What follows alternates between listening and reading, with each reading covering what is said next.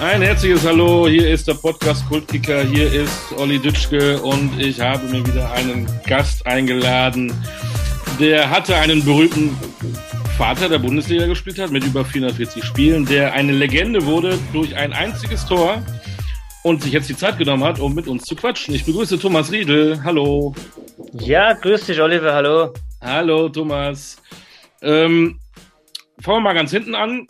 Äh, Im Fußball was machst du so? Bist du noch im Fußball tätig? Ich habe was gelesen vom SV Alsenborn. Ja, ein Jetzt bist du wieder weg. ich trainiere die, trainiere die Jugend. Ja, ich habe immer viel zu tun. Ich bin auch zu Hause. Ja. Trainiere, äh, habe lange Zeit die Fritz-Walter Jugend trainiert. Ja, ja. Fritz-Walter Jugend ist die, die Jugend im Prinzip, die in, äh, im Prinzip Alsenborn dann, dann rauskommt im aktiven Bereich. Ähm, eben eine ganz gute, eine ganz gute Jugendmannschaft, die wir hier aufgebaut haben, einfach um auch qualitativ hochwertig in der Westpfalz wieder Jugendfußball zu haben. Ähm, haben wir mit viel Fleiß, mit viel Arbeit und alle Trainer, die da mitgewirkt haben und immer noch mitwirken, äh, machen da wirklich einen guten Job.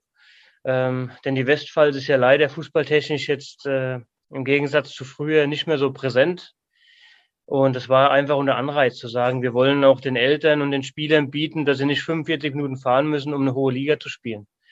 Ja, das haben wir auch geschafft, haben uns auch einen guten Namen gemacht äh, mit den Jungs, haben die ähm, sogar im Futsal, ja, was ja jetzt nicht unbedingt fußballspezifisch ist, aber haben dort als erste Mannschaft aus der Westpfalz äh, die Endrunde erreicht. Chapeau. Ähm, für, die, für die deutsche Meisterschaft. Ja. Ja, hat uns leider Corona geklaut, die Endrunde. Ne? Die wurde dann kurzfristig äh, abgesagt. Aber die Jungs haben sich ja wirklich einen, einen super Name gemacht, äh, 2003er Jahrgang bei uns. Und ähm, dann kamen plötzlich auch Freundschaftsspielanfragen von Viktoria Köln und, äh, und TuS Koblenz und so Mannschaften, die jetzt, jetzt nicht unbedingt aus unserer Region sind. Ja, und ja, das hat schon richtig Laune gemacht. Ne, und wir wollen jetzt ähm, Erzähle ich zu viel? Nein, nein, ich bin nicht eingeschlafen, Gottes Willen. Ich höre sehr dir, gut, sehr gut. Ich höre dir gebannt zu.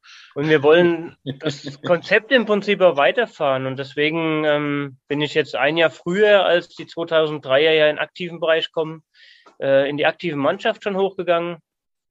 Und wir versuchen jetzt mit Spielern aus der eigenen Region, ähm, aus der eigenen Verbandsgemeinde und Spielern natürlich, die von uns in der Fritz-Walter Jugend ausgebildet wurden, ähm, einfach mal so hoch zu kommen, wie es, wie es eben, wie es eben klappt. Ne? Und, ähm, Aber dann im Männerfußball und nicht in der Jugend, ne?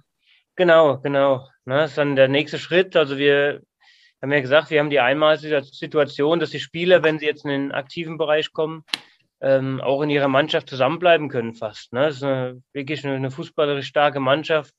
Natürlich haben wir immer ein paar Abgänge. Wir beliefern ja die ganze Stadt mit unseren Talenten aus der Fritz-Walter Jugend. Ähm, es sind auch einige, die jetzt zum Teil schon, schon Stammplatz in der Verbandsliga haben, in der, in der Oberliga haben. Und äh, macht einen natürlich auch ein bisschen stolz, ne? ganz klar. Aber Priorität wollen wir natürlich auch die Jungs halten und mit den eigenen Jungs jetzt mal so einen, so einen Weg gehen, der vielleicht ein bisschen ungewöhnlicher ist, ne? weil die meisten kaufen zu. Ähm, wir wollen das mit eigen ausgebildeten Jungs machen und ja, da lassen wir uns mal überraschen, was die nächste, nächsten Jahre so bringen. Klingt spannend. Stichwort Jugend. Äh, machen wir gleich, spulen wir gleich zurück in deine Jugend. Wenn du die Jugendlichen von heute siehst äh, und dich daneben siehst, wie du früher warst, wo ist denn da der allergrößte Unterschied und wo hat sich eigentlich gar nichts geändert? Ja, also wenn man es jetzt im professionellen Bereich sieht, sage ich mal, die NLZ ist wahrscheinlich so die Ausbildung natürlich schon bedeutend besser, wie sie zu unserer Zeit war. Ähm, aber Jungs haben auch mehr Ablenkung. Ne? Die sind nicht nur mehr Fußball fixiert, sondern da gibt es auch viele andere Sachen, die, ähm, die die Jungs heute gern machen. Ähm, das war bei uns halt, war Fußball Nummer eins. Ne? Da bist du quasi morgens aufgewacht, warst froh, dass die Schule irgendwann vorbei war. Und dann bist du kicken gegangen mit deinen Kumpels auf dem Sportplatz. Und wenn du da fertig warst, bist du ins Mannschaftstraining gefahren. Und äh, das war einfach viel fokussierter auf, auf, auf eine Sportart. Und heute, sag ich mal, haben die Jungs viel, viel mehr Möglichkeiten. Äh, die medialen Möglichkeiten sind ja enorm. Und ich glaube einfach auch, der, der eigene Anspruch ist viel höher. Ne? Wenn du, wenn ich früher mit 18 Jahren zum, zum Profitraining gekommen bin, ja, da hast du dich hinter Stefan Kunz und Gary Ehrmann mal so ein bisschen versteckt und warst froh, wenn die dir Hallo gesagt haben. Und glaube ich, heute sind die Jungs auch schon selbstbewusster. Die kommen mit 18 Jahren hoch und, und wollen dort einen Stammplatz direkt haben. Ähm, das hat sich schon von der, von der, vom Auftreten her total geändert. Wärst du denn jetzt gerne in dieser Zeit Profi? Oder ist alles so, so gut gewesen, wie es gelaufen ist? Ja, war mit Sicherheit äh, von der, von der Zeit her, sage ich mal, die wir in Kaiserslautern hatten, kann man das wahrscheinlich nicht ersetzen. Ne? Was, was ich erlebt habe mit, mit, mit dem ersten FCK und mit 60 München, ähm, das war schon top. Also äh, am ersten Jahr war man Tabellenzweiter, also Vizemeister 1994. Ne? Dann kam leider der Abstieg, dann kam Pokalsieg, Deutsche Meisterschaft. Äh, mit 60 München auch, sag ich mal, mit dem kleineren äh, Münchner Verein, aber schöneren natürlich. Ne? äh, dann die, Champions League-Qualifikation, die wir dort gespielt haben, ähm, das war schon bombastisch. Ne? Natürlich ist heute, sag ich mal, der finanzielle Faktor, sag ich mal, potenziert viel, viel höher, wie es damals war. Ne? Ähm, aber die Jungs haben auch früher eine ganz andere Zugehörigkeit gehabt. Ich glaube, wenn du gerade jetzt mal den ersten FCK siehst, wo, wo ein Olaf Marschall, ein Harry Koch, Ratinho alle vier, fünf, sechs, sieben Jahre da waren, ähm, das gibt es ja heute gar nicht mehr. Ne? Also so eine, so eine Vereinszugehörigkeit und so ein Zugehörigkeitsgefühl, das ist, glaube ich, passé. Es ist mehr ein Geschäft geworden und es geht einfach ums Geld verdienen. Da ist für mich ja immer noch der Gott Charlie Körbel, der mit über 600 Spielen ja. nur bei Eintracht Frankfurt gespielt hat. Also, ja, genau. Alltime High, das wird nicht, das wird nicht mehr eingeholt werden. Ja, nie wieder. Nie ja. wieder. Das stimmt. Ja, heute bist du ja froh, wenn einer schon eine Saison durchsteht bei Verein. Absolut, absolut. Du hast angefangen bei diesem großartigen Verein äh, Phoenix Otterbach. Genau, wie Phoenix aus der Asche. Wie Phoenix aus der Asche. Da dein, ich habe es ja eben angedeutet, da dein Daddy, der Hannes Riedel, ähm, ja, Bundesligaspieler war, war ja klar, dass du auch Fußballer werden musstest, oder? Genau, das ist so der, der übliche Gedankengang. Ne? Und oder war es gar nicht so? Oder hat er gesagt, mach was du willst, äh, werd ja, nur nicht so wie ich? also tatsächlich ähm, war er jetzt gar nicht so der Antrieb dieser ganzen Sache, ne? sondern einfach, äh, mir hat es total Bock gemacht und ähm, das war so mein eigener Wunsch, ähm, das dort zu erreichen, weil ich habe ja auch von ihm gar nicht so viel mitbekommen. Ja, also er hat 81 aufgehört, da war ich fünf Jahre. Okay. Für 82, da habe ich mal, von der aktiven Zeit gar nicht mehr so viel mitbekommen. Ähm, ja, natürlich von Hörsagen erzählen. Ne? War ja sehr beliebt auch hier in Kaiserslautern. Aber ähm, das war, also das war jetzt nicht so die Vorbildfunktion, ne? dass man sagt, oh, mein Vater hat es erreicht, da muss ich, da muss ich nacheifern, ne? sondern mhm. das war einfach, ähm, der Fußball hat mir so, und ist ja heute auch noch so, ne? der macht mir immer noch so viel Spaß. Das ist schlimm an der Sache, dass man den Fußball einfach, einfach so geliebt hat und immer noch liebt und äh, das wollte man durch seinen Beruf machen. Ne? Ich glaube, ähm, das ist bei jedem so, ne? der gern Handwerk macht, der gern, äh, sag ich mal, Schreiner ist mit, mit Passion äh, für den ist ja auch das Größte, dann das zu seinem Beruf zu machen. Und sowas bei mir einfach mit der kleinen runden Kugel. Jetzt war dein äh, Vater in, in Duisburg, in Berlin bei der Hertha, beim FCK, in äh, Bielefeld, in Offenbach. Äh, schöne Stationen, äh, Traditionsvereine vor allen Dingen auch dabei gewesen.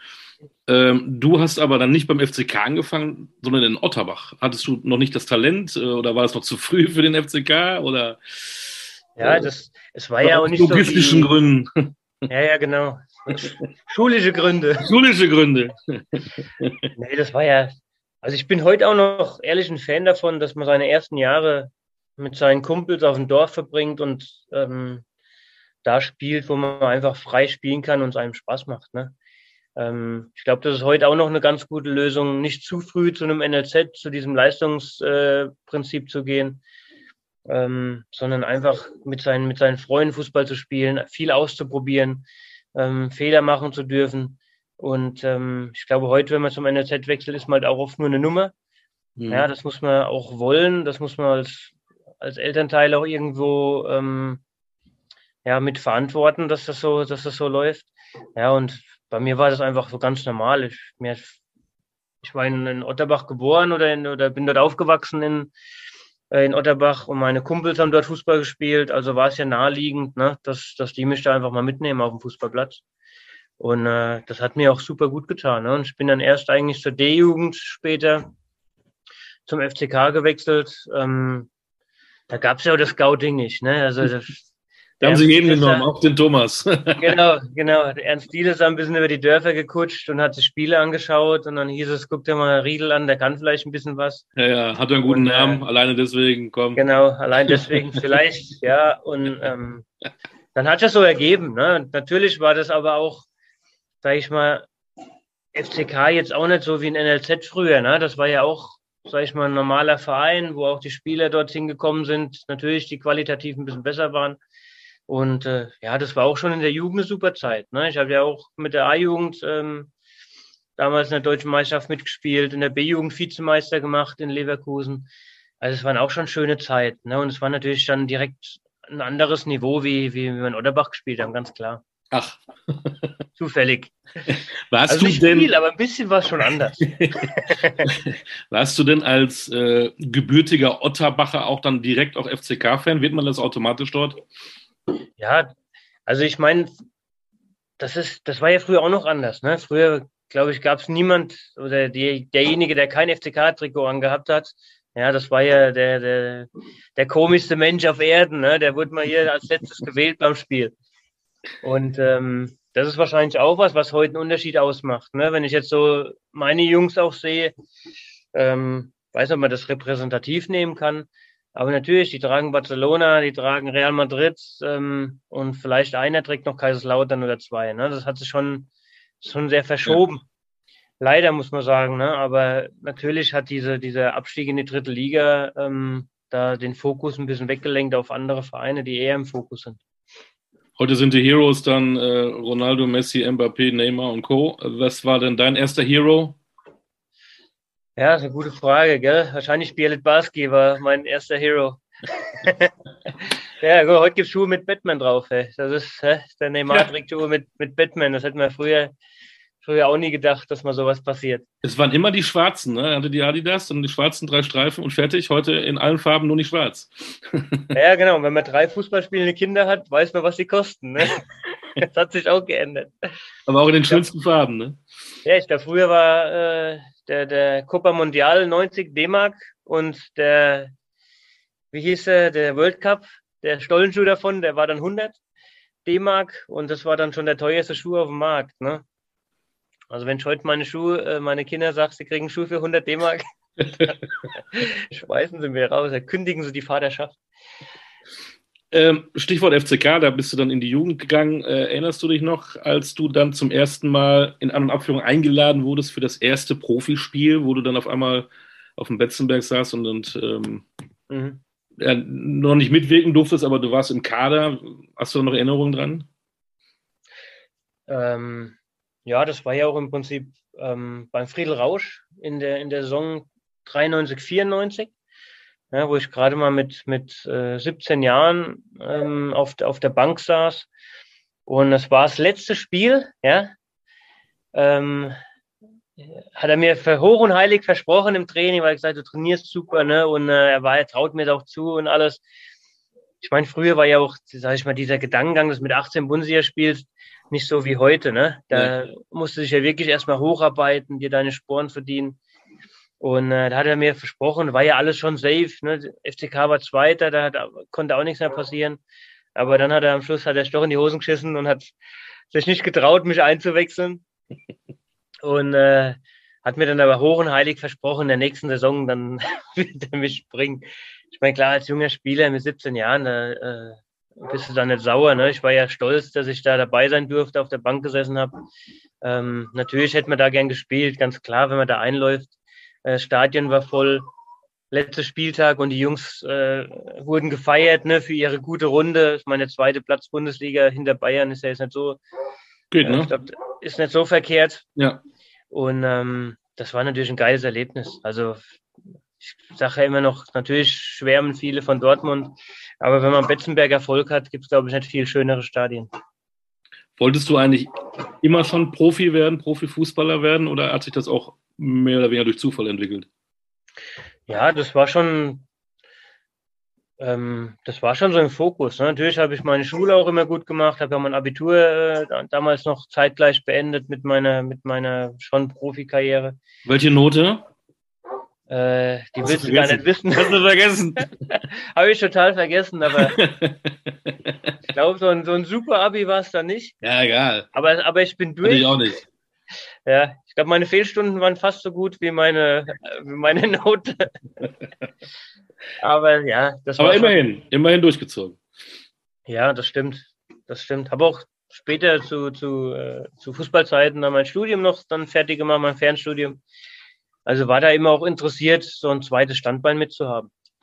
Ähm, ja, das war schon, das war schon immer ein Fokus und da hat mein Vater auch immer so ein Auge drauf geworfen, dass das, dass das so kommt. Du hast ähm, dann erstmal 70 Spiele gemacht, sechs Tore. Du musst ja, äh, musst ja dazu sagen, du warst jetzt nicht der Stürmer, sondern ein defensiver Mittelfeldspieler, der Abräumer, die, die, die sechs, würde man heute sagen. Äh, ja. Was warst du für ein Spieler, wenn du dich jetzt selber beschreiben müsstest? Der Giftige, der, ja. der, der, der Wadenbeißer? Ist, eigentlich, der, eigentlich ist das. Äh, der Filigrantechniker vielleicht nicht unbedingt. Genau, das, ja. Oder doch? Eigentlich schon. Das hat keiner gesehen.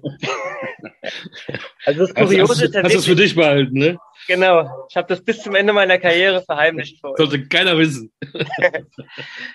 das, das Lustige ist ja eigentlich, ähm, dass ich meine ganze Jugend ein ganz anderer Spieler war, wie das, was ich am Schluss als Profi gespielt habe. Ja? Also ich war tatsächlich in meinem, im Jugendbereich immer bei uns der, der Kreativspieler als Zehner hinter den Spitzen oder über die Außen gespielt hat. Ähm, der wirklich, der wirklich äh, viele Torvorbereitungen hatte, ne? viel entscheidende äh, Situationen vorbereitet hat. Und ich kann dir gar nicht sagen, wie das passiert ist, aber ich, du wurdest dann im Profibereich irgendwo in eine Schublade gesteckt. Ähm, warum auch immer, der Trainer hat dich so gesehen, ja, in der Friedel Rausch oder, oder Ignaz Goth, wer auch immer das entschieden hatte, hat mich dann so in dem Thema äh, Bewacher des, des Spielmachers immer gesehen. Ja, vielleicht hat er gedacht, da kann ich am wenigsten kaputt machen oder so. Und auf einmal war ich in dieser Schublade drin, obwohl das meine, meine komplette Jugend gar nicht meine Art war, Fußball zu spielen. Ähm, natürlich hat man das dann angenommen, ja. Ich spiele da, wo der Trainer mich hinstellt, genau.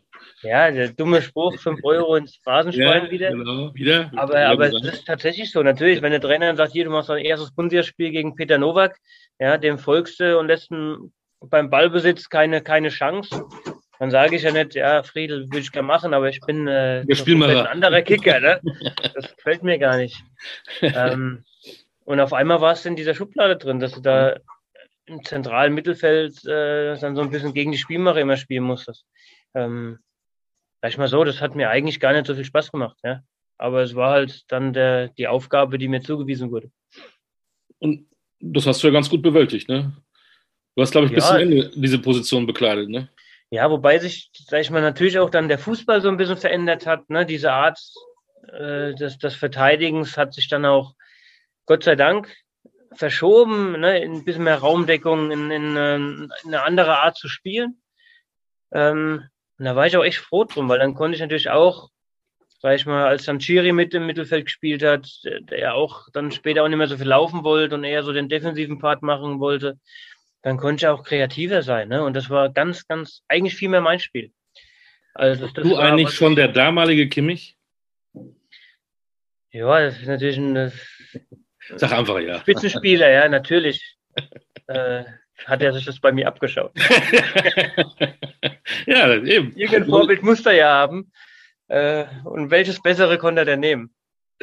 Wüsste jetzt keins. Ja, aber natürlich die Art und Weise, wie er spielt und so, das, das war eigentlich auch schon die Art, wie ich gern gespielt habe. Ne? Das ist einfach so.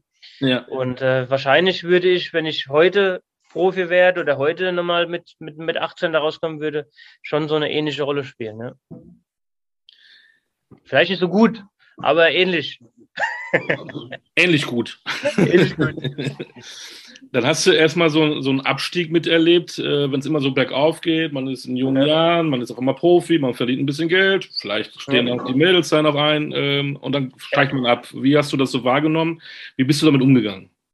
Ja, für mich war das ja, ähm, sag ich mal, relativ früh in der Karriere, dass der Abstieg kam mit, mit Kaiserslautern. Ähm, Natürlich hat da keiner mit gerechnet und das wollte, wollte, wollte auch keiner. Ne? Wir haben ja gleich Jahr noch Pokalsieger gemacht äh, in Berlin.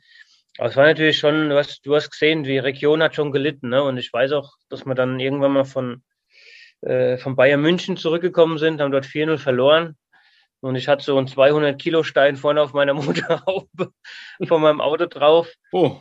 Da habe ich gemerkt, äh, ich glaube, die finden das gar nicht so lustig, die Fans, wenn man so verliert und absteigt. Die waren persönlich ähm, beleidigt, ne? Ja, ich meine, war auch klar, das, das war eine echt eine harte, eine harte Saison äh, für alle und ähm, mit einem bitteren Ende. Ne? Und ich werde auch nie vergessen, wie wir dann von Leverkusen nach Hause gefahren sind. Und ähm, da waren, glaube ich, drei, vier, 5.000 Leute am Betzenberg oben. Wir kamen im Bus da diese lange Strecke, ne, von der Tankstelle hoch. Äh, überall standen Menschen. Und wir haben schon gedacht, alles klar. Äh, ich kann schon mal die Risikolebensversicherung abschließen. Jetzt. Weil jetzt wirst du da oben gelünscht. Aber es war tatsächlich so, dass, dass, dass wir ausgestiegen sind und die haben alle geklatscht. Und ähm, das war so diese, diese, diese jetzt erst recht äh, Mentalität dann der, der Fans, ähm, dass die uns dann so unterstützt haben in dem zweiten Jahr. Ja, und ich glaube auch nur so in der Verbindung mit, mit Spielern und Fans war diese, diese Entwicklung zweite Liga, Erstliga, Meisterschaft dann überhaupt möglich. Ähm, ich glaube, da hat auch einfach alles gepasst. Ne? Diese, die Jungs, also wir haben uns ja in die zweite Liga dann reingesteigert. Ähm, was ich immer wieder erwähnen muss, wir haben Waldhof Mannheim 5-0 geschlagen. Ja, natürlich. Darf man nicht vergessen. Und, Fuß ja, an Mannheim. Dieses, genau, und diese Kollegialität, ne, wir waren ja, sage ich mal, immer Spieler zum Anfassen. Die Fans haben sich da 1000 Prozent mit identifiziert. Und äh, das hat uns da einfach getragen über diese zwei, drei, vier Jahre. Das war schon eine super Zeit dann. Ja, dann kam ja, wie du erwähntest, äh, Hollywood, ähm, Aufsteiger, gleich deutscher Meister. Ähm, Im Übrigen, das war ja. unser erster ähm, Podcast mit Michael Schönberg, der das 1 zu 0 beim FC Bayern geköpft hat. Geköpft hat. Ja, ähm, und das war dann der, sozusagen der Impuls, um dann zu sagen, okay, machen wir dann diese Saison so, und, so. und werden aber mal Meister. Ja, ähm, dein Trainer war unter anderem neben Friedel Rausch auch Otto Reagel. Ja war er wirklich so gut, wie alle sagen? Jetzt kannst du ja mal ehrlich sein. Mhm. Viele sind ja. ja. von diesen Menschen sowas von begeistert. Mhm. Ähm, also für die damalige Zeit war es, ungewohnt, ja. Das, das ist einfach so, dass wir haben ja, äh, ich glaube, wir hatten in, in der ersten Vorbereitung einen Waldlauf gemacht. Da hat, glaube ich, gerade Michael Schönberg ein Band abgerissen. Ja, und es war auch dann gleichzeitig der letzte. Verletzungsgefahr erkannt, direkt auf Waldläufe verzichtet. Gut so. und äh, wir hatten dann wirklich alle Trainingseinheiten auf dem Platz, alles über Spielerische gemacht, alles über Fußball gemacht. Äh, kam ja auch dann Hans-Peter Briegel sein, sein, sein Disput mit Otto Rehagel, ne, dass man so nicht trainieren kann. Äh, wenn man heute Trainerausbildung macht, lernt man genau das, was er früher gemacht hat. Ne? Vielleicht war er da entweder hat er tierisch Glück gehabt oder er war seiner Zeit voraus. ich weiß es nicht genau. Aber ich glaube, was ihn halt einfach ausgemacht hat, war das, das Menschliche, ne? Dieses, diese, diese Wohlfühlatmosphäre im Kader zu schaffen, ne? Auch die Jungs mitzunehmen, die, die jetzt nicht erste Rolle gespielt haben, ne? die dann aber trotzdem für die Stimmung im Kader wichtig sind. Ähm, und das hat er einfach super gepackt. Und es war auch natürlich ähm, ein Auslöser dafür, dass wir äh, so eine gute Kameradschaft in der Mannschaft hatten. Ne? Ich meine, es gibt immer zwei, drei, die außen rumlaufen, ja.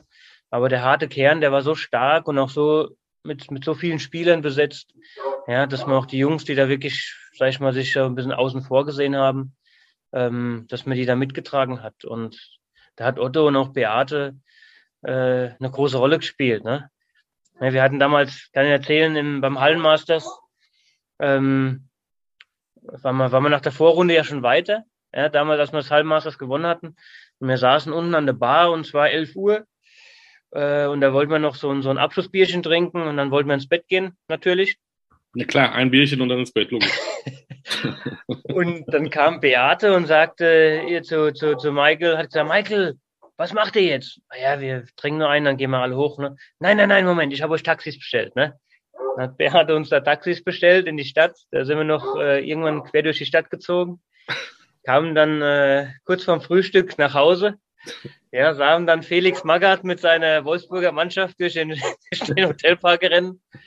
Und äh, ja, das sind halt so, so Kleinigkeiten, wo sie auch dann total locker waren, ne? Mit dieser, mit dieser Situation äh, natürlich Profitum, aber auch Gemeinschaft, Kollegialität dann, dann super umgegangen sind. Ja, und dann haben wir uns durch das erste Spiel durchgekämpft, ja, und dann waren wir alle irgendwie äh, dann wieder nüchtern und äh, haben dann das Hallmasters dann gewonnen und das war natürlich, sag ich mal so, da lachen wir heute, glaube ich, alle noch drüber, weil wir die einzige Mannschaft waren, die, glaube ich, an dem Tag unterwegs war. Zumindest so lange. Und das sind die Momente eines Fußballprofis, der froh ist, dass es damals keine Handys gab. Sonst hätte ja, genau. ich gewusst, das, äh, was wir bei Facebook und Co. von Thomas Riedel nachts an der Theke gesehen hätten. Ja, das stimmt. Also da, da haben wir wirklich eine privilegierte Zeit gehabt. Ne? Ja, ja absolut. Das muss man einfach so sehen. Und ich verstehe auch, dass die, dass die, dass die Jungs heute total vorsichtig sind, was das Thema angeht. Ne? Dass die sich, sag ich mal, in der Öffentlichkeit auch nicht mehr so frei bewegen können, wie, wie wir das konnten. Ne? Und äh, wir konnten ja alle Gerüchte, die damals dann aufkamen, entkräften. Die waren ja verkehrt. Das ist ja klar. Natürlich. Ja. Ihr wart ja alle nach dem Bier im Bett, das wissen wir ja. Ja. ja. Nach diesem einen. Wäre die Beate nicht gewesen, wären wir alle ja. schon. Beate ist schuld. Beate hat das. Da haben wir eine, auf die wir schieben können. Beate ist immer schuld. Aber Beate ist nicht mit dir zu 60 München gegangen. Du hast in dieser ähm, Wahnsinnssaison äh, leider nur sechs Mal gespielt. Und dann hast du den FCK verlassen, dein, dein Kultclub ja. aus der Pfalz. Warum? Was war da los? Äh, wie kam der mhm. Wechsel zustande?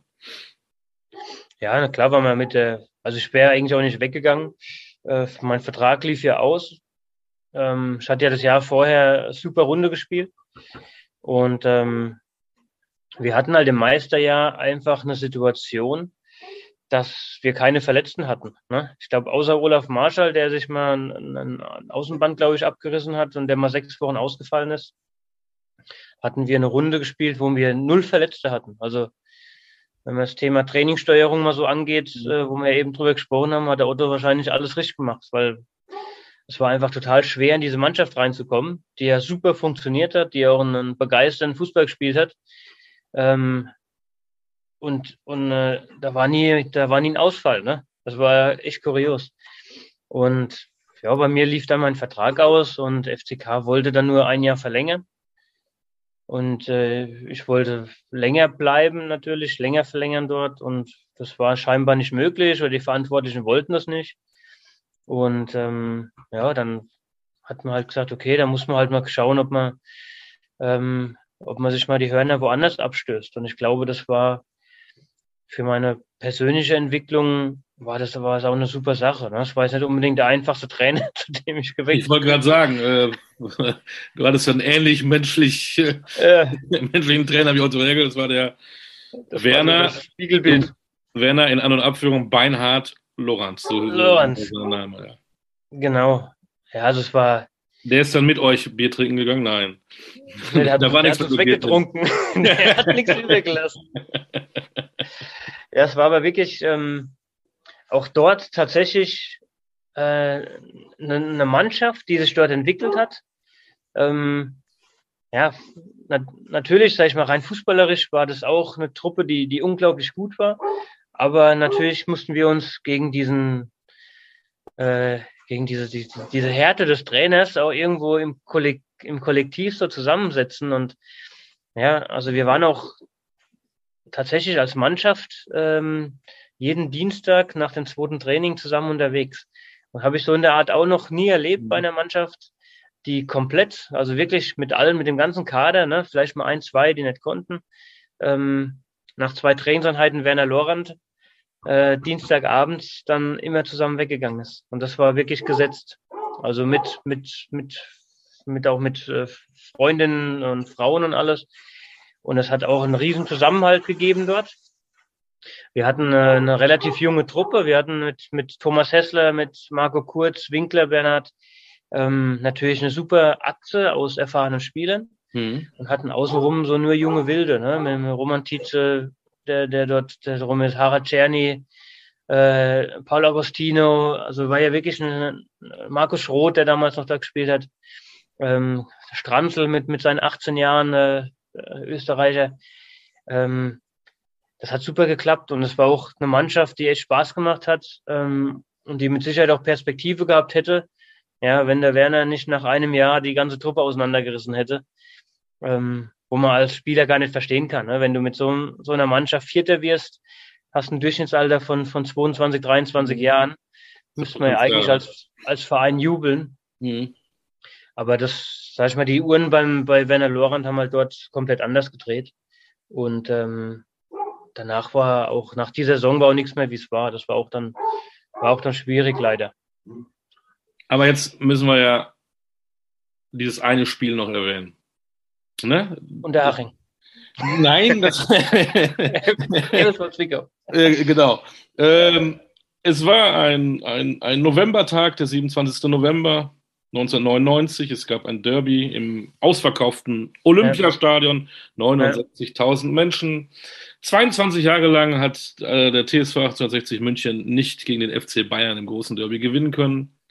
Dann muss wir schalten jetzt live in die 85. Spielminute. Kommentator Thomas Riedel. Was ist da passiert? Ja, äh, Hast du dein, böse, dein, böse dein Zungen behaupten, das war ein Glückstreffer. Nein, das war alles, das war, da war der Filigrantechniker. Da war alles, was er. Ja, es war tatsächlich äh, auch im Training oft äh, so studiert und probiert, diese Bälle abrutschen zu lassen. Und ähm, ich meine, war halt, ich glaube, wir haben eh das Spiel unseres Lebens gemacht. Ne? Wir haben die Bayern über 90 Minuten oder über 85, 86 Minuten in die eigene Hälfte gedrängt. Und ähm, das ja, war was wirklich, war denn da in der 85. Minute? Hast du es noch im Kopf? Ja, Beschreib das mal jetzt. Der, der Passi, Passlack hat hinten, hat hinten den Ball äh, an der Mittellinie und äh, überspielt quasi das Mittelfeld auf dem Markov kurz, äh, auf dem, auf dem äh, Martin Max vorne, der einen Ball sicher macht und und äh, mit dem Rücken zum Tor steht ne, und ja, sieht mich dann an, angelaufen kommen aus der, aus der zentralen Position, legt ihn quer und ja, das ist so, ich sage immer, wenn du als, als Spieler, wenn du merkst, wenn der Ball den Fuß verlässt und dann weißt du schon, das Ding schlägt ein. Ne? Das war natürlich eine super geile Bogenlampe, äh, wo selbst Oli Kahn nichts mehr, nichts mehr machen konnte. Selbst der Titel. Äh, das war, das, ja, das war dann, danach war natürlich äh, ja, alles, alles, alles frei, alle feiern frei. Äh, ich glaube, ich bin so schnell gespurtet dann über den Platz wieder wie noch nie. Ne, das war natürlich ein Traum. Ne? Dann, das, sag ich mal, wenn du, wenn du weggehst von deinem Heimatverein, von der, wo du so ein bisschen natürlich behütet bist und groß geworden bist und kommst dann zu einem, zu einem Verein wie 60, wo es auch nicht einfach ist, es durchzusetzen. Ne? Es war ja auch eine gute Truppe und wie gesagt, der Trainer war auch nicht unbedingt so jetzt auf, auf Schmusekurs dann. ähm, das ist eigentlich ja so, sag ich mal, das Beste, was dir passieren kann. Ne? Du kommst dahin, feuerst die Bayern weg, 22 Jahre kein, kein Heimsieg, äh, bist dann von, von heute auf morgen Publikumsliebling ja. äh, in München unten. Ja, und das konnte ich mir Gott sei Dank auch so ein bisschen bis heute äh, bewahren. Ne? Also ich kann mich da in München schon blicken lassen. Kriegst du heute in Löwenkneipen noch, noch Freibier, ne? Ja, genau, genau. Ja, das ist, ist toll. Aber das Lustige war ja der Vortag oder der, der, der sag ich mal, morgens. Ne? Ich bin, äh, wir sind im Mannschaftshotel und ich äh, komme wie immer als einer der Letzten zum Frühstück. Ähm, und da kommt mir Werner Loren entgegen, ne? schmeißt mir die Bildzeitung an den Kopf und sagt, ihr Redel, äh, wieder große Fresse gehabt. Ne? Wo habe ich gesagt, was ist denn jetzt schon wieder los? und äh, dann haben wir, wir saßen immer da im Löwenstübel am, am Tag vom, vom oder also am Abschlusstraining dann. Und da saß ja immer AZ, TZ, ne, Münchner Merkur, ja. Bildzeitung und so. Und ja, wir haben dann immer dort gesessen, Kaffee getrunken, noch ein, immer so ein bisschen gequatscht. Ne? Und dann kam der Thomas Nuggis, ähm, Bildzeitung ah, ja. aus München. So, so lange Haare hatte er, gab auch Genau, genau. Ja, genau. Ja, ja, ein bisschen ich glaube, so der könnte auch über Bücher genau. schreiben. Ja, ja. ja die, die keiner glauben würde, was da so alles passiert ist. Ja. Und äh, da haben wir so ein bisschen erzählt und ja, erzähl doch mal hier, ihr mit Lautern habt ihr Bayern mehr geschlagen, ne? Wie macht man das und so? Und dann habe ich halt, haben wir so ein bisschen gesprochen, habe ich gesagt, ja, letztes, letztes äh, Spiel zu Hause, ne, habe ich das, das, das 2-1-Siegtreffer vorbereitet. Ne? Ich sage, weiß ja, wie es geht, wie man Bayern schlägt und so, ne? Und äh, dann äh, auf jeden Fall habe ich noch die Bildzeitung am Kopf kleben. Gehe dann zu meinem Platz hin, schlag die Bildzeitung auf, dann steht da drin, Thomas Riedel, heute erschieße ich die Bayern. Opa. Und ich so, ach du Scheiße, ne? Direkt ein Nuggis angerufen. Ich sage, Thomas, bist du bekloppt, ne? So ja. habe ich ja gar nicht gesagt, ne? Sondern haben eigentlich mehr so drüber gesprochen und ja, ich brauche hier eine Schlagzeile und das hat sich ja so super angehört und so. Und ich so, boah, Kacke, ne? Du kannst dir vorstellen, wie Lorand jetzt da draußen gerade tut. Und es war ja gar nicht klar, das Spiel. weil das Spiel vorher war ich auf der Tribüne gesessen gegen Duisburg. Äh, nicht aus disziplinarischen Gründen. Natürlich nicht. Äh, einfach. Äh, ja, warum eigentlich? Ahnung, gab halt manchmal so Schwierigkeiten, rein menschlich gesehen. Und ähm, hatten sie, hatten sie 3-0 verloren in, in Duisburg. Und ähm, ja, da hat er mich dann, mich dann aufgestellt gegen die Bayern. Und äh, ja, war dann Tor mit Ansage, ne? Aber ich glaube, wenn das Ding, wenn das, wenn das in die Hose gegangen wäre, also ich wäre wahrscheinlich in München gar nicht mehr froh geworden. Aber ähm, so konntest du ja dem, dem Lorand dann die Bildzeitung nach dem Spiel sagen, hier, ich hab's ja. gesagt, was willst du denn? Also, ja, sag's doch, stell mich einfach auf, ne? So einfach geht das.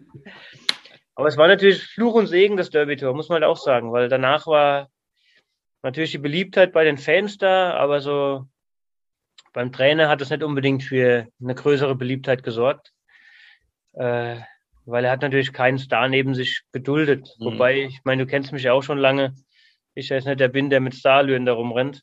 Mhm. Aber wenn die Fans dann äh, gerufen haben, Thomas Riedel Fußballgott, dann hat er, glaube ich, einen Ausschlag bekommen. Das war ja, nicht so sein. Er eigentlich der Gott war, ne? Ja, ich glaube, es gab da mal eine Zeit, äh, auch, weiß nicht, irgendwo drin gestanden hat, wo Werner Loren gesagt hat, äh, es wird keinen Fußballgott neben mir geben.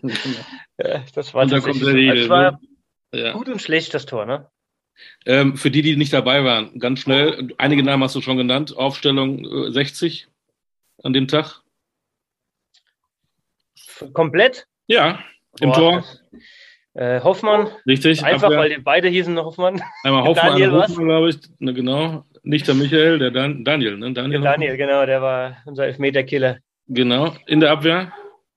Ja, ich denke mal Marco Kurz, der ja. an dem Tag auch äh, noch Nachwuchs bekommen hat. Von daher ja doppelt bedeutsamer Tag. War dieses Tor befreiend für. doppelter Treffer, doppelter Treffer hat er gemacht. Äh, ja, Passlack gespielt, mit Sicherheit. Czerny auf der. Nee, auf der Passlack hat nicht gespielt. Passlack wurde eingewechselt. Wurde eingewechselt? Ja, ich habe es mir echt aufgeschrieben. Okay. Berechtigterweise, muss ich sagen. Natürlich. Also Marco Kurz ist wichtig. Dann hattet, ihr einen, dann hattet ihr einen ziemlich starken Holländer.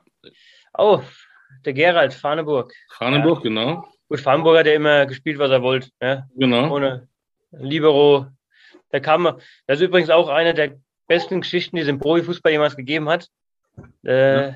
Der ist freitags eingeflogen worden zum Abschlusstraining, hat das Abschlusstraining gemacht, hat das Spiel gemacht und ist nach dem Spiel zum Flughafen gefahren und ist nach Holland geflogen. Nee. Ja, und kam dann samstags wieder zum Spiel wäre heute ja nicht mehr denkbar, ne? Nein.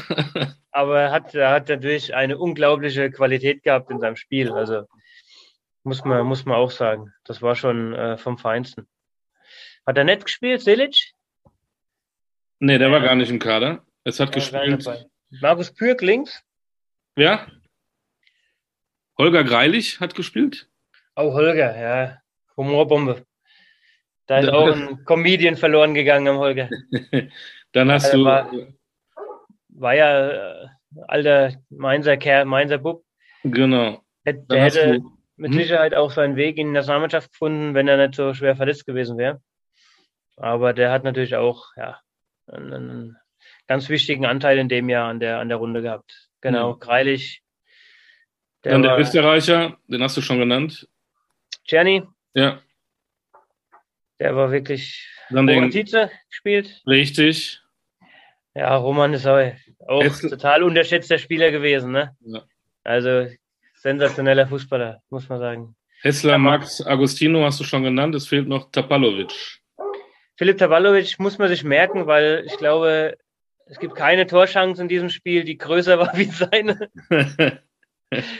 Hat er tatsächlich geschafft vom leeren Tor, ja, so selbst Oliver Kahn stand schon neben dem Tor, ja. äh, er hatte sieben Meter mehr als sieben Meter Platz, um den Ball einzuschieben und packt es ganz frei vom Tor, das Ding vorbeizuschießen. Also er war mir am dankbarsten, dass man das Ding noch umgerissen hat. Ja, das glaube ich, noch heute. Und eingewechselt wurden äh, Stranzl, Paslak und äh, Borimirov. Der Daniel, ja. Ja gut, da haben wir dann hinten dicht gemacht. Genau, ja, das, war, das war die Truppe. War wirklich, war wirklich nur eine, eine Truppe, die, die auch viel Qualität hat und viel Spaß gemacht hat. Ne? Genau. Thomas Hessler haben wir auch ja, ja. vergessen. Und äh, Werner Loran saß an dem, an dem Spiel ja gar nicht auf der Bank. Genau, Gott sei Dank. Das ja auch nicht. Ist ja, äh, sondern der Co-Trainer Peter Pack holt, weil da gab es irgendwie, weiß ich, eine, äh, eine sogenannte Wüstel-Affäre in Leverkusen, aber ich weiß jetzt nicht mehr, was das war. Ja. Und da war aber ja. gesperrt oder so, ne? Der war gesperrt. Ähm, konnte in Ruhe die Bildzeitung auf der Tribüne lesen. hat mit, mit äh, Karl-Heinz Wildmoser oben gefeiert. Kam aber in der Halbzeit in die Kabine zur Ansprache. Ah, das durfte er damals, ja. Ja, ja. Ja, gut, natürlich. Da ist ein bisschen Druck weg von der Seite, ne?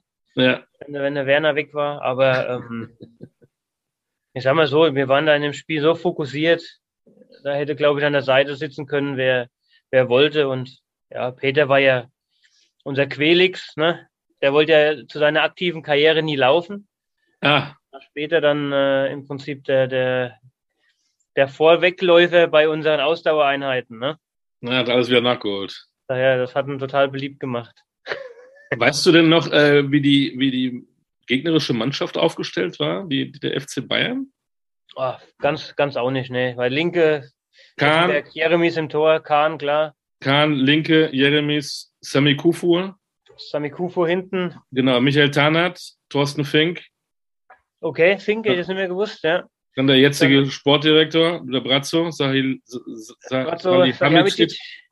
Genau. Okay, Effenberg. Der Effenberg. Weiß ich auch noch. Der hat, der hat mir mal angelegt in der Mitte. Okay, da hast du natürlich gewonnen, logisch. Als Klette. Und, äh, ja, ja. Drei fehlen noch. Die gleiche Frisur gab wie der Werner. drei, drei, fehlen noch. Ist der, der Scholli, mit Scholl. Scholli Elbe. Genau. Dann Roque Santa Cruz. Ach, Roque. Okay. Und Carsten Janker vorne drin. Okay, das war. Eingewechselt wurden äh, auch so namenlose wie Paulo Sergio und Alexander Zickler. Und ich finde, man sieht den alleine. Trainer, den kennt man auch nicht mehr, ne? Ottmar Itzfeld. Das war irgendwie, ja. irgendwie eine Man sieht allein an der Aufstellung, dass wir die bessere Mannschaft waren. sieht man ja schon, ne? Übrigens bin ich an dem nächsten Tag heimgeflogen. Äh, damals. Ähm, ich weiß gar nicht mehr zu welchem Anlass, irgendein Geburtstag oder irgendeine Feier, eine Hochzeit oder irgendwas. Und äh, mein Sitznachbar im Flugzeug war Ottmar Hitzfeld. Ah. Und er hat mich mit einer brutalen Ignoranz bestraft. Warum? Was hat er gegen dich? Du bist doch ein netter Kerl. Keine Ahnung. Du hast ihm doch gezeigt, wie man Fußball spielt. Hast ich glaube, ich hätte mich fragen sollen, als ich eingestiegen bin, wie das Spiel gestern war. um, das, um das Spiel noch äh, dicht zu machen, wir haben ja gesagt, ausverkauft Olympiastadion. Schiedsrichter war übrigens der berühmte äh, Bernd Heinemann. Das weiß ich sogar noch. Der Bernd war also wirklich, äh, so, ein, so ein Schiedsrichter wird es nicht mehr geben. Das war wirklich äh, eine Sensation, ne? wie der mit, mit Spielern umgegangen ist. Ja, auch mal so zwischen den, in den Pausen mal einen Talk gemacht hat. Äh, auch privat ne, viel gequatscht hat. Und äh, ja, heute ist eine Politik. Ja. Bernd, ich grüße dich. Ja. Weiß nicht genau, bei welcher Partei, aber das ist, glaube ich, mittlerweile eh, eh egal. Genau, das gehört hier nicht hierher. Wir machen keinen politischen Podcast, sondern wir reden mit Thomas Redl über Fußball. ähm, ich hatte das komischerweise öfter äh, in den Podcasts bei einigen Spielern, ehemaligen Spielern, die dann wieder zurückkehren zu, zu einem Club. Mhm. Du bist dann wieder zurückgegangen von den, von den Löwen ja. zu den Teufeln, zu den Roten. Warum? Ja, ja das, das zweite Jahr war einfach, ich habe es ja vorhin schon mal, schon mal angedeutet, ne? Erzähle mir gern die, die, die eine Anekdote. Erstes Training, äh, zweite Saison 60 München. Also Auftakttraining, kannst du dir vorstellen, dass es, äh, wie es bei jedem anderen Verein auch ist, Fans eingeladen, großes Fest mit Musik und so. Und äh, dann Haupteck natürlich das, das erste Training der Profimannschaft. Und äh, wir spielen da ein bisschen Ecke, ne, sieben gegen zwei. Und äh, haben eigentlich immer so die gleiche Gruppe gehabt. Und ich gebe äh, Thomas Hessler einen Beinschuss. Was eh schon schwer ist bei den kleinen Beinen, aber hat gepasst. Und dann stehen draußen, ich glaube, vier Fans waren es und äh, die fingen dann an zu rufen, Thomas Riedel, Fußballgott, ne? So Spaß halt. Ja. So, und der Werner Loran war ungefähr 70 Meter auf der anderen Seite des Spielfeldes. Hat es aber scheinbar akustisch mitbekommen, was diese vier Fans äh, gerufen hatten. Und ähm, kam auf einmal wie von der Tarantel geschossen auf die andere Seite rüber und fing an, diese, diese vier Fans zu beleidigen. Äh, was wollt ihr?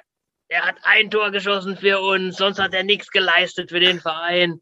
Und hat sie dann tatsächlich des Platzes verwiesen. Und sie mussten äh, das Trainingsgelände verlassen. Und da habe ich mir schon gedacht, das könnte eine schwere, das könnte eine schwere Runde geben für mich. Und äh, hat sich dann auch bewahrheitet. Leider war ja, das so. Ja, gut, brauchen wir gar nicht vertiefen. Ähm, kann man nur den Kopf schütteln, ne? Ja, es ist unverständlich. Ähm, ja, gerade aufgrund der ersten Runde, die ja wirklich für alle Beteiligten sensationell gut war. Aber ja, wie gesagt, äh, war halt so. Und ähm, der Verlauf der Runde hat dann auch einen Andi Breme wieder aufs Tableau gerufen, mhm. äh, der sich dann, der ja auch Münchner ist und auch öfters in München war, mit dem ich mich dann in München auch getroffen hatte und der dann die Rückkehr nach Kaiserslautern eingeleitet hat. Äh, Gab es auch andere Angebote oder war das für dich äh, klar, äh, dann wieder FCK? Ähm, nee, es gab natürlich auch andere Angebote. Hätte auch innerhalb der Bundesliga anders wechseln können. Ähm, aber für mich war ganz klar, dass ich wieder zurückkomme. Also der Helm ist der Helm, ne? Sagt man doch. Der Helm, ja, da warst du äh, fünf, von 01 bis 06 dann wieder da, 108 Spiele, drei, drei Tore. Über die drei Tore spricht kein Mensch. Verstehe ich auch gar nicht, weil die waren ja alle, die waren alle schöner wie. Ja, natürlich. ja, war, war, ja, ich habe nicht so viele Tore geschossen, aber meistens waren sie, waren sie tatsächlich ganz, ganz schön und auch gegen, auch gegen Bayern und auch gegen Kahn. Ja, mal so nebenbei habe ich meine meisten Tore geschossen, was natürlich auch damit zu tun hat, dass ich nicht allzu viele geschossen habe. Aber ähm, dann damals auch das 1-0 äh, für Kaiserslautern gegen Bayern im, im Olympiastadion. Äh, leider haben wir es noch verloren, aber vielleicht deswegen. Egal. Egal. Aber es war trotzdem schön. Das glaube ich dir. Und dann ähm, nach 2-6 ähm, gehst du mal kurz nach Österreich. Pasching. Ja, genau, genau. Ja, also ich. Hat er, nicht auch dieser, hat er nicht auch Edi Glieder in Pasching gespielt, der dann zu Schalke gegangen ist? War das nicht dieser? Ja, genau, den hätte ich eins zu eins ersetzen sollen.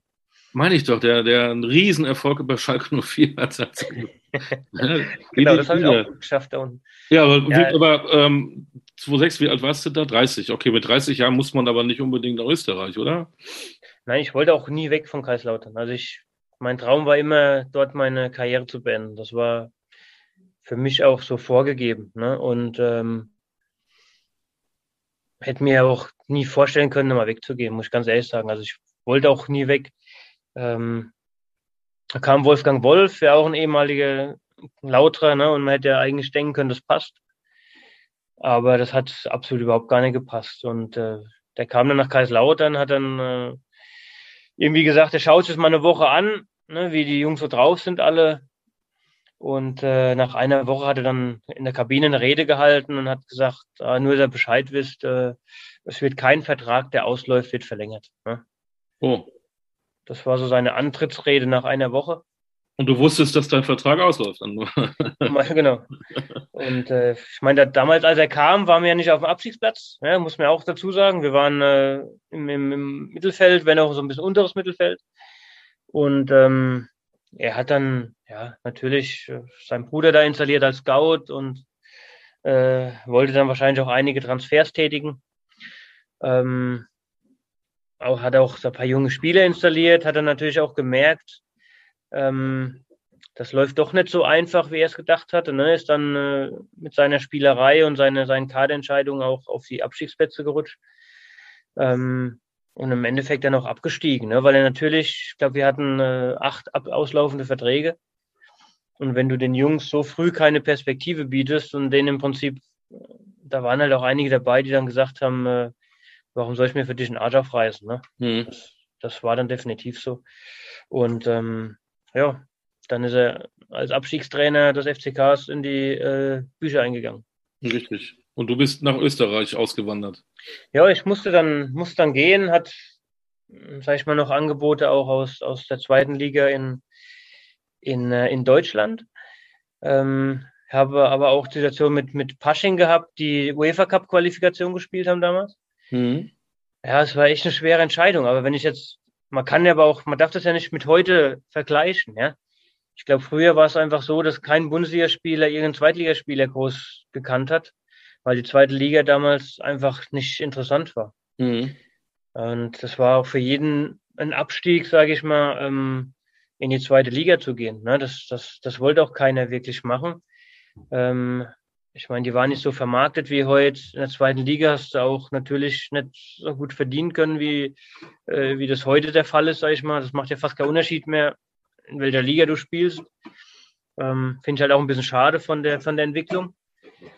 Ähm, aber äh, das war für mich dann, ja, sagen wir heute, okay, vielleicht hätte aus sportlicher Sicht vielleicht ein bisschen anders gedacht, weil natürlich die Entwicklung der zweiten Liga dann rasant positiver wurde ähm, und der Uwe Neuhaus mich damals zu, zu, zu Essen holen wollte.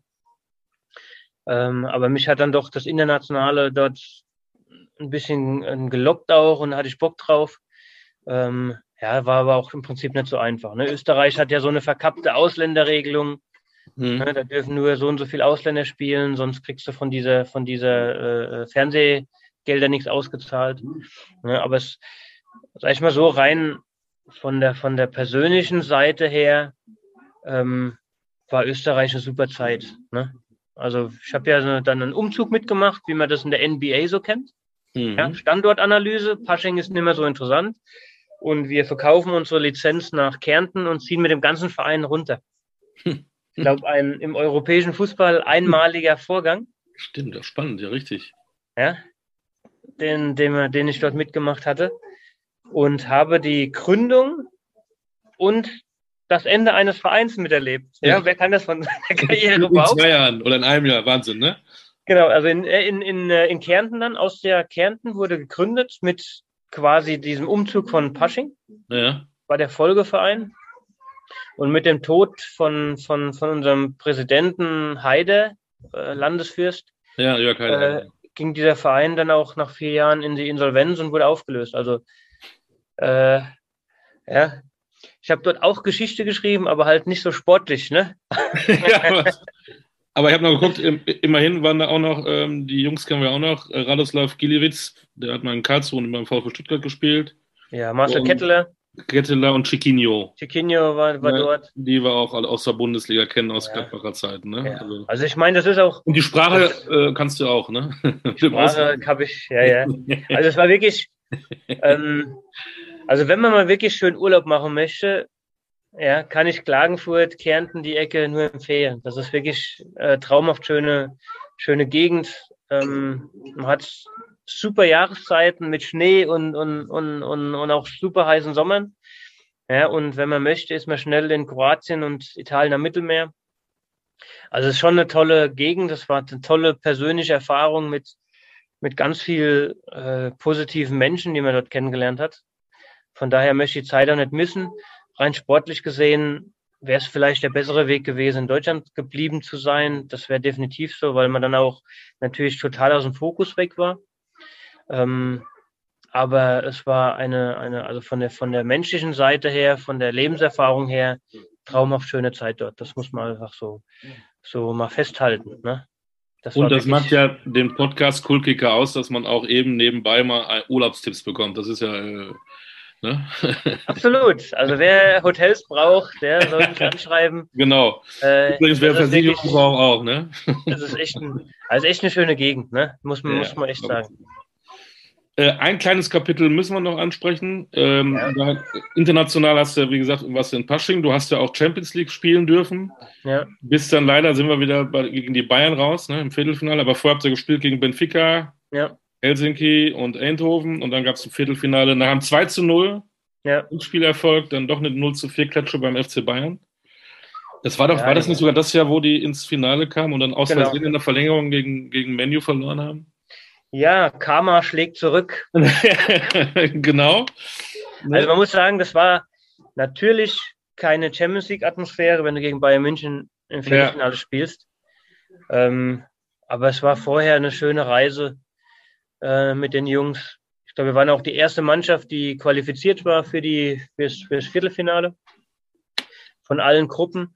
Und wir hatten damals das letzte Spiel äh, gegen, ähm, gegen Lissabon, in Lissabon und lagen 2-0 zurück und Jürgen Riesche köpft das 2-1.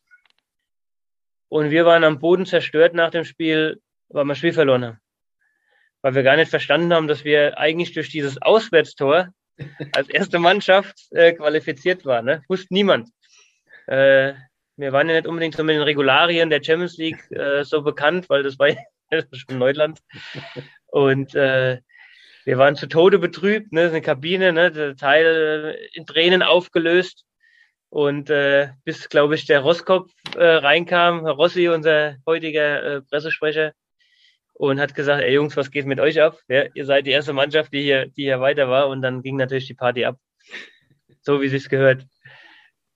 Damit das nicht wieder vorkommt, haben sie jetzt die Auswärtstorregelungen abgeschafft. Ja, genau. Das, war das mal ganz wir sind Fußballer, wir brauchen einfache Regeln. Ja, genau, absolut. Und dann noch mal zum Schluss, äh, Adler auf der Brust hattest du auch, du hast sage und schreibe ein U21 Länderspiel.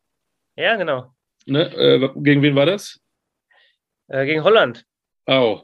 Ja, ich habe ich hab, äh, tatsächlich ein paar mehr Spiele gemacht, aber irgendwie, äh, ich habe sogar in dieser Team 2006 ähm, A2, A2 hieß das damals. A2, ne? wie man immer es auch benennt. Also A2 Team 2006 war, glaube ich, das gleiche. Ja, da hatte ich ja, ja auch äh, sechs Spiele, unter anderem in Moskau gegen, gegen die A-Nationalmannschaft von Russland. Das war schon auch ein schönes Erlebnis. Ne? Also das äh, natürlich war es immer mal ein Wunsch, ähm, den, den Adler auf der Brust zu tragen. Ne? Aber wir hatten, sag ich mal, zu meiner Zeit auf der Position mit Jeremies, der ja fast im gleichen Alter war, der ja dort auf der Position ja fast äh, gesetzt war, ne, mit, hatten wir im Mittelfeld natürlich brutal starke äh, Leute dort, ne? Und ähm, ja, sag ich mal, Marco hat es ja geschafft, Marco Reich, war immer so die drei jungen Lauterer, ne, mit Ballack, äh, Riedel, Reich, ähm, die da so mal in den Fokus kamen und vielleicht hätte ich Vielleicht als letzte Anekdote noch. Ja? gerne, immer hätte gerne. Ich das ähm, auch schaffen können, weil ich war der, der einzige Stammspieler, ähm, der Marco war eigentlich keiner und der, und der Balle war keiner in dem Jahr, als sie zur Nationalmannschaft äh, einberufen wurden von Berti Vogts. Und ähm, dann habe ich noch einen Zeitungsartikel, wo der Berti Vogt sagte, ja, für die Jungs, die heute nach zwei Spielen ähm, einfach mal Nationalspieler werden, sagt der Berti Vogt, äh, ja, der hat jetzt 30 Spiele super gespielt, ne, ob man ihn nicht mal perspektivisch einladen soll zur Nationalmannschaft. Und da sagte der Berti, ja gut, eine Runde gut gespielt. Er soll erstmal fünf, sechs Saison gut durchspielen und dann kann man mal überlegen, ihn zur Nationalmannschaft einzuladen. Ja, habe ich noch den Zeitungsartikel hier stehen. Also das waren schon andere Zeiten. Ne? Da ging es ging's noch um Konstanz und lange äh, sich zu qualifizieren, ja. was heute auch nicht mehr so ist.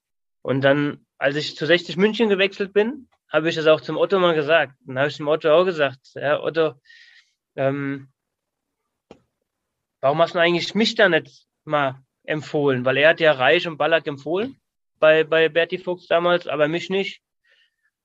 Und da hatte Otto mir eigentlich das größte Kompliment gemacht, was er, glaube ich, jemals einem jungen Spieler gemacht hat, wobei ich das erst Jahre später eigentlich verstanden habe, dass es ein Kompliment war, weil er hatte zu mir gesagt, für mich warst du nie ein junger Spieler. Okay. Und da habe ich, hab ich auch gedacht, was erzählt denn der mir für einen Scheiß? Ne? ja, genauso, genauso 18, 19, 20 gewesen wie die auch. Und äh, dann hat er mir aber irgendwann mal gesagt, für mich warst du eigentlich von deiner Spielart immer so ein Spieler, wie ein älterer Spieler auf dem Platz gespielt hat. Und äh, eigentlich war das ja ein Kompliment, ja. Wobei das Spiel hat mir immer gedacht, was erzählt denn der mir für einen Käse? Ähm, ja, aber er hätte dich doch trotzdem der, empfehlen können, ne? Ja, hätte, ja, Wenn ja. du schon so weit warst und so, äh, ja. so die Reife hattest, hätte doch sagen können, hier, ich habe da einen. Ja. ja, ich hätte nichts dagegen gehabt. Das wäre mit Sicherheit eine super geile Erfahrung gewesen. Ich glaube, es war die Amerika-Reise damals, die, die, die da anstand, wo, wo Ballack und, und Reich das Debüt gaben. Und äh, ja, man weiß ja nie, wie der Weg dann gegangen wäre. Ne? Es gibt immer so, so, so Eckpunkte der Karriere, ja. ähm, ja, wo es dann entweder nach links oder rechts geht. Und vielleicht wäre das ja nochmal noch ein ganz anderer Weg gewesen damals.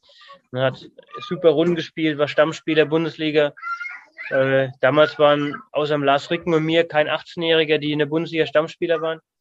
Ne? Und äh, hätte vielleicht der Weg auch ganz anders laufen können, wenn man den, diese Empfehlung dort bekommen hätte. Aber ich bin auch nicht schade drum. Also ich habe schöne Zeit gehabt, schöne, schöne Erlebnisse gehabt im Fußball und ähm, ja, das kann man heute, das kann man heute vielleicht wird es viele, viele Jahre dauern, bis mein Kaiserslautern nochmal so Erfolge haben wird. Ne? Genau. Aber Thomas, es kann nicht jeder bei Real Madrid spielen.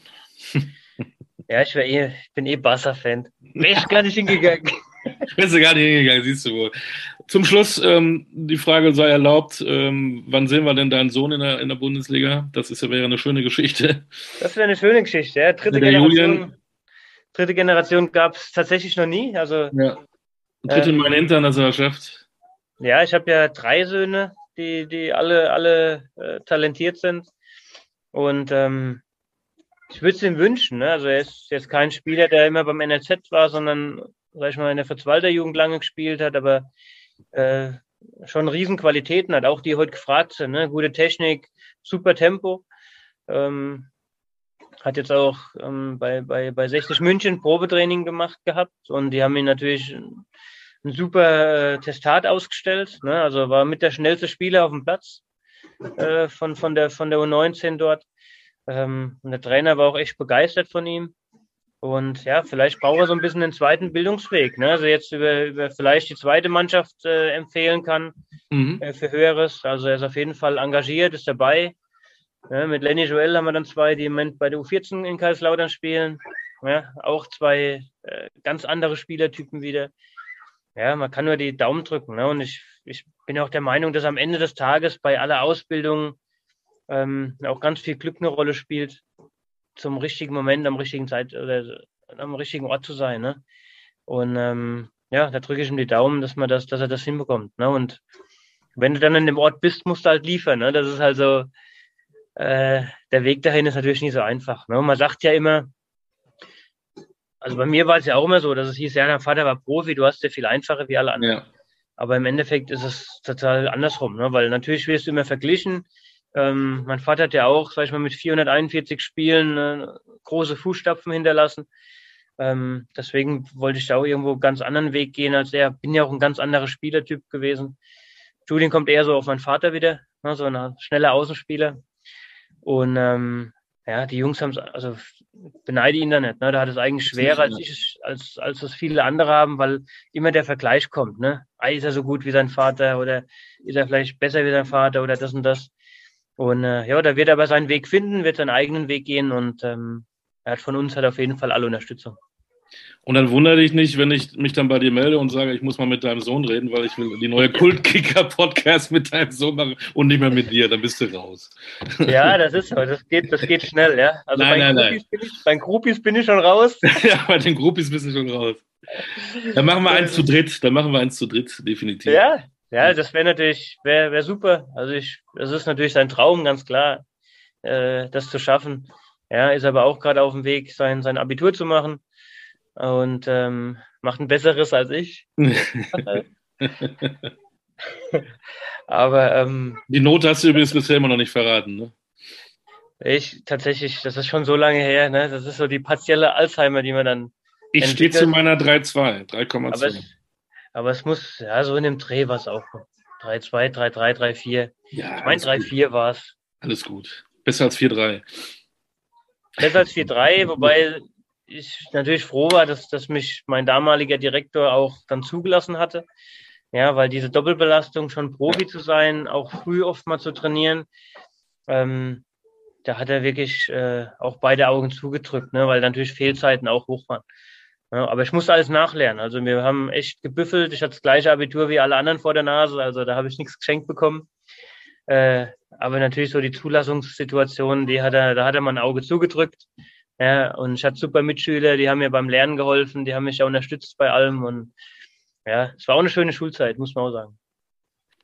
Wir machen die Klammer. Wir haben angefangen, über, über Jugendfußball zu reden und du als Trainer. Ähm, was bist du für ein Trainer? Bist du eher Rehagel, bist du eher Lorand? Bist du eher Werner Rehagel und Otto Lorand? Oder bist du einfach Thomas Riedel ganz anders? Also man nimmt äh, von seinen Trainern ja immer so ein bisschen was mit. Natürlich ähm, von den einen mehr, von den anderen weniger, also immer nur das Beste. Und na, ich glaube vom Typ her schon mehr, mehr Rehagel. Ja, weil ich glaube, dass Lorand heutzutage auch nicht mehr funktioniert. Ähm, Dafür sind die Spieler viel, viel weiter. Da ist der Spieler nicht mehr so Konsument, sondern beschäftigen sich, was das Thema Trainingslehre angeht.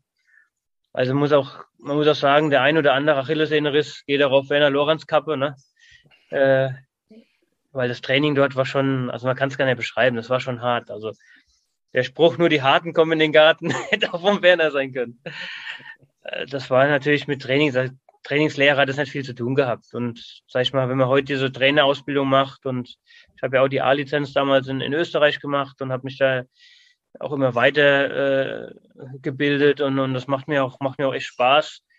Ähm, ich will ja meine Jungs nicht kaputt machen, sondern ja, die sollen topfit sein, die sollen ja, auf, auf dem Leistungsniveau sein, wo, wo sie hinkommen, ohne dass sie äh, tot oder verletzt sind. Ja, und ich sage immer, für mich als Trainer ist es ein Riesenlob, wenn am Schluss keine Verletzungen da passiert sind. Das, dann hast du viel richtig gemacht. Von daher mehr Rehagel als, als Lorenz und ein bisschen äh, Gerrit und ein bisschen Jara. Von jedem ist dann so ein bisschen auch mit. Und ein bisschen Friedel Rausch natürlich ist da so ein bisschen mit hinterlegt. Stellt sich die Frage, wer spielt die Rolle von Beate? Ja, das ist eine gute Frage. Das macht äh, unser Manager. Oder meine Frau. Ja, deine Frau. Aber man, muss, man darf das nicht unterschätzen. So Im Amateurbereich ist das Thema Team Spirit ähm, ganz, ganz weit oben anzusetzen. Ne? Das ist so die Hauptrolle, warum die Jungs zum Fußball kommen. Und äh, das, da, da muss man sich auch so ein bisschen up, äh, downgraden, upgraden, je nachdem, welche Situation es ist. Aber es macht auch eine riesen Laune. Ich habe echt super, super Jungs, auch eine relativ junge Truppe. Und äh, die kommen alle gern zum Training und dann trinken danach auch mal gern ein Bierchen so wie es halt so ist. Aber die Gemeinschaft ist da schon super, das macht schon Spaß. Ja, abschließend, ohne zu sagen, dass früher alles besser war, aber wie du erzählt hast, wenn äh, so ein, so ein Profi-Club, eine Profimannschaft dienstags immer zusammen noch äh, was unternimmt, äh, das wünscht man sich manchmal heute auch. Ich glaube tatsächlich, dass es so nicht mehr stattfindet und das ist eigentlich schade. Das ist schade, ja, weil ich, ja, ich meine, du hast halt, du hast halt anderen Zusammenhalt, anderen Team Spirit, ne? Und äh, es gibt, gibt ja zwei gute Sachen für ein Team Spirit. Ne? Einmal gewinnen, dann ist immer alles, dann ist immer alles richtig. Das ist der beste Team Spirit, den du haben kannst. Ja. Ne? Weil dann sieht man ja auch in Kaiserslautern jetzt, ne? das ist die gleiche Mannschaft und es fällt alles äh, viel leichter, wie es vorher war. Ja. ja, und das zweite ist natürlich auch äh, die Gemeinschaft miteinander Erlebnisse haben, was zu unternehmen. Ähm, ja, das wird nie aus der Mode kommen. Ja? Selbst Corona wird das nicht zerstören. Richtig. Zusammen durch den Pfälzer Wald tigern vielleicht. Genau. Ja, das war ja, schauen wir, meine erste, meine erste Reise mit FCK ging nach China. Ähm, da war ich auch 18 Jahre alt. Ne, da war ich mit Friedel Rausch ähm, äh, in, in, in China, in Shanghai waren wir dort und äh, haben dort so, so, so, ja, so eine, so eine, so eine drei oder vier Freundschaftsspiele gemacht. Und da war auch die Presse mit, ne? Peter Lenkner von der Rheinpfalz, ja, und da saßen wir alle zusammen am Tisch abends. Ne? Wir sind mit der Mannschaft, mit Medien zusammen unterwegs gewesen. Ja, und hat der Peter Lenk äh, alte pfälzische Lieder angestimmt und wir haben alle dort mitgesungen. Ja, also, ich meine, das sind so Sachen, die sind heute auch gar nicht mehr möglich. Da muss man auch dazu sagen. Dazu ist das Misstrauen untereinander, glaube ich, dann so ein bisschen. Ich glaube auch zu hoch. Und wie gesagt, war, wenn einer falsch singt, dann wird das Handy hochgehalten und morgen sieht es dann die ganze Welt im Netz. genau, genau. Und die Peinlichkeit will sich auch keiner, keiner geben, glaube ich. Nee, nee, das stimmt. Aber richtig, richtig gesungen haben wir auch nicht. Da war schon Aber viel zum Abschluss könntest du jetzt eigentlich noch ein Pfälzer Lied für uns alle singen. Ein Pfälzer Lied? nee, da muss ich Peter Ling nochmal anrufen. Feichling. Das ist die Pfälzer Hymne hier. Nee, lassen wir es mal. Thomas, vielen, vielen Dank. Das war ein super Einblick in deine Karriere. Gerne, äh, gerne. Hat riesen, riesen Spaß gemacht mit den Anekdötchen. Ähm, wäre echt schön, wenn du auch vielleicht so eine tolle Trainerkarriere noch machen könntest. Ähm, das wäre ja, ganz toll. Ich glaube, Bewerbung ist raus. Bewerbung ist raus. Äh, Fußballlehrer, genau. Appell an alle Vereine, äh, hört euch diesen Podcast an. Thomas Riedel ist einer, mit dem kann man auch, auch Spaß haben und das ist wichtig für jede Mannschaft. Hat die Mannschaft Spaß, sieht man das auch auf dem Platz. Dann läuft Sag ich mal so als einer, der keine Ahnung hat, aber egal.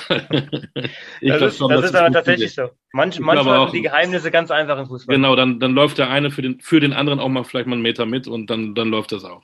Genau. Und so ein Bierchen nach dem Spielchen soll auch immer auch erlaubt sein heute noch. Genau. Ich glaub, Herr Mölders hat es vorgemacht. Genau. Man kriegt zwar eine kleine Wampe, aber. Ah, egal. wenn man trifft, wenn man das schafft. Wie damals bei euch beim Hallenmasters. Äh, mein Gott, es geht.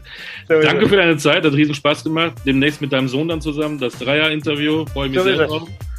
Bleibt auf jeden Fall alle gesund. Ne? Ja, ja, danke, du auch. Danke für deine Zeit. Bis bald. Bis bald. Mach's gut, oder? Das war der Podcast Goldkicker mit Thomas Riedel. Äh, hat richtig, richtig Spaß gemacht. In 14 Tagen hören wir uns dann wieder. Ich freue mich auf den nächsten Gast. Alles Gute, bis dann. Ciao. Tchau.